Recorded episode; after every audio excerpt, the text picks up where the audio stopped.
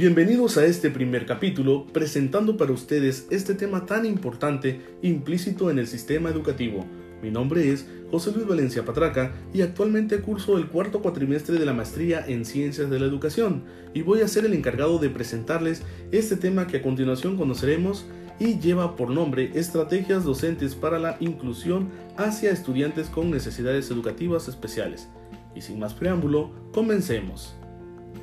El término inclusión educativa hace referencia al derecho que toda persona tiene a una educación de calidad e implica el hecho de que ser diferente es algo legítimo.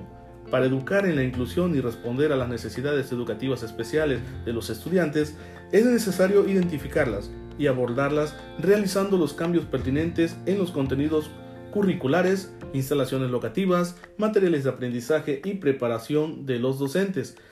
Debe entonces considerarse la educación inclusiva como la posibilidad de ofrecer un entorno educativo que se caracterice por un ambiente sensible a las necesidades y demandas específicas de todos los alumnos que, les permita el aprendizaje significativo de los contenidos curriculares, pero también desarrollar sus habilidades sociales y emocionales como seres humanos capaces de sentir y mostrar sus sentimientos aun y cuando entre ellos exista algún tipo de necesidad educativa especial. Si se considera que las primeras experiencias académicas que se tienen en la infancia son fundamentales en la valoración y del hecho de aprender hace cada ser humano,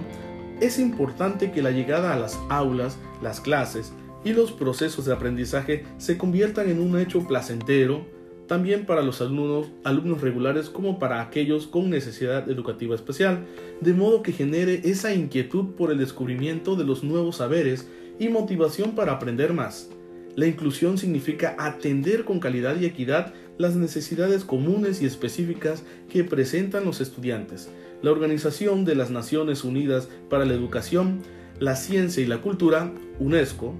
define la educación inclusiva como un proceso que comporta la transformación de las aulas y de otros centros de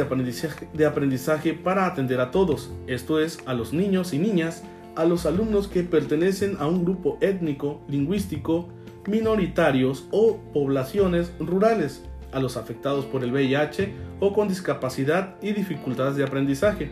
Además, se señala que la educación ha de brindar también oportunidades de aprendizaje a todos los alumnos, jóvenes y adultos, tiene por objetivo acabar con la exclusión que es consecuencia de actitudes negativas y de una falta de atención a la diversidad de materia de raza, situación económica, clase social, origen étnico, idioma, religión, sexo, orientación sexual y aptitudes. El concepto de educación inclusiva pone en tela de juicio gran parte del modo de organizar y disponer la, enseñanza de las escuelas tradicionales aunque las instituciones deben tener objetivos generales o comunes en cuanto a lo que es adecuado y deseable que los educandos logren aprender. Las competencias relacionadas con las distintas materias escolares se deben considerar en el contexto de las oportunidades y necesidades de cada educando. El desarrollo de una educación inclusiva implica cambios en el ámbito del sistema, y de las políticas educativas, en el funcionamiento de las instituciones académicas, en las actitudes y prácticas de los docentes y en los niveles de relación de los distintos actores de, que permitan enfrentar y eliminar las barreras para el aprendizaje y la participación, las cuales se concentran en las siguientes realidades. La formación docente, que no siempre prepara al educador para, eh, para abordar las necesidades individuales de sus estudiantes, el diseño curricular y los sistemas de promoción y evaluación que tienen a implementar modelos estandarizados no inclusivos, la ausencia de recursos técnico-pedagógicos complementarios que refuercen la capacidad de las instituciones para dar respuesta a la diversidad. Y por último, las barreras culturales y actitudinales que tienen que ver con comportamientos discriminatorios por parte de otros niños, de sus familias o de integrantes del equipo docente. Una de las premisas más importantes para la consecución de la inclusión educativa es el cambio de la forma de enseñanza. y conlleva la capacitación de los profesores para que aprendan a trabajar con personas que se salen de lo preestablecido. Es importante el rol del docente como agente educativo central en este proceso. Por tanto, es necesario que este que esté desarrollado, que este desarrolle actitudes positivas mediante las cuales estos estudiantes se sientan miembros de una familia y también de una comunidad. Esto lo logrará aumentando su autoestima, haciendo un esfuerzo por incrementar su autoconfianza a través de las interacciones positivas entre los miembros de clase, incluido el profesor,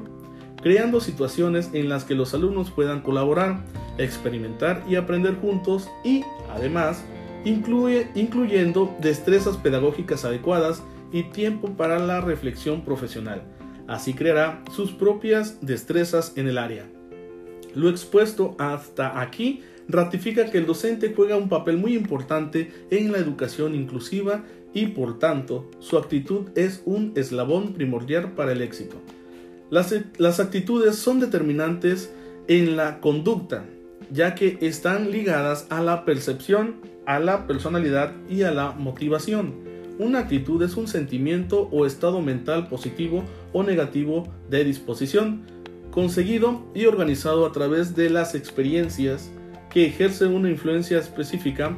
en la respuesta de la persona a los demás, a los objetivos y a las situaciones. Las aptitudes de los profesores hacia los alumnos con necesidades educativas especiales pueden verse influenciadas por factores como responsabilidad, la cual se refiere a la opinión de los docentes en cuanto a quienes son los encargados de formar a los estudiantes con necesidades educativas especiales y de elaborar, poner en práctica y realizar seguimiento a las adaptaciones, a las adaptaciones curriculares.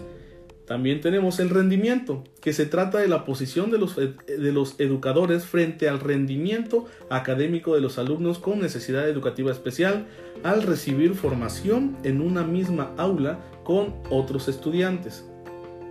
Formación y recursos, el cual se define como las consideraciones de los profesores respecto a su propia formación y conocimientos, así como los recursos con los que cuenta para atender a los alumnos con necesidad educativa especial.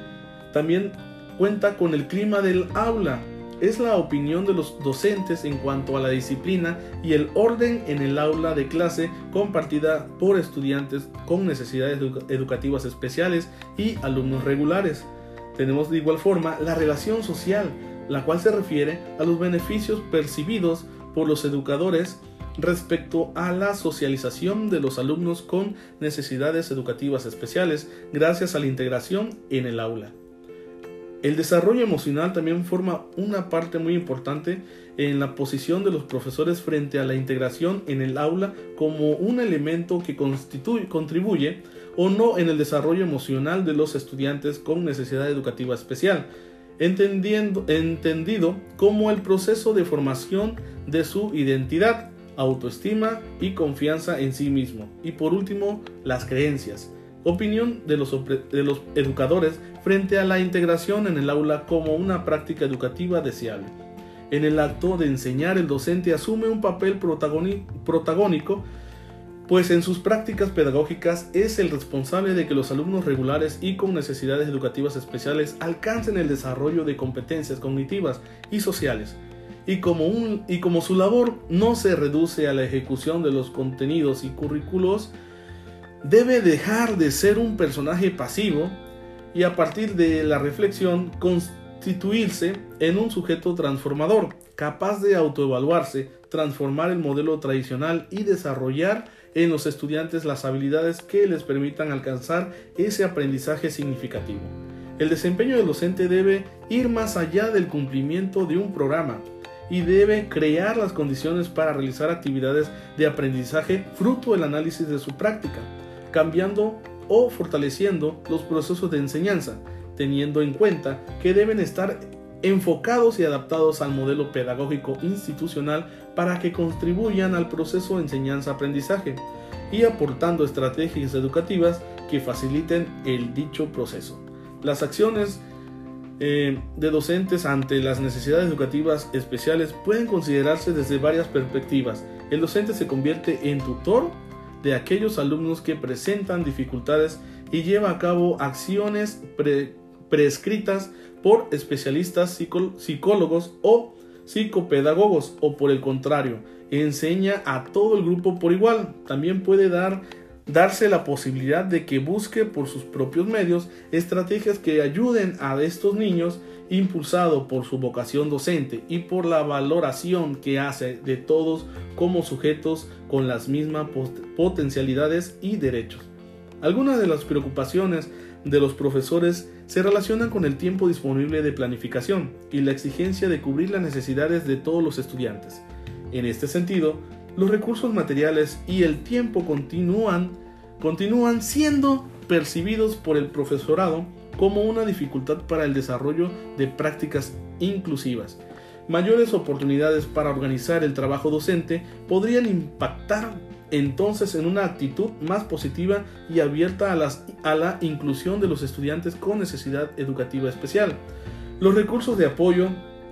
se entienden como los medios a través de los cuales se intenta dar respuestas educativas de calidad a las necesidades educativas especiales. Dentro de estos elementos se pueden distinguir los recursos humanos y los recursos materiales. En los recursos humanos se considera la participación de expertos en áreas específicas, profesionales, asistentes, compañeros y familia. Respecto a los recursos materiales, se consideran las adaptaciones curriculares y estrategias de enseñanza-aprendizaje.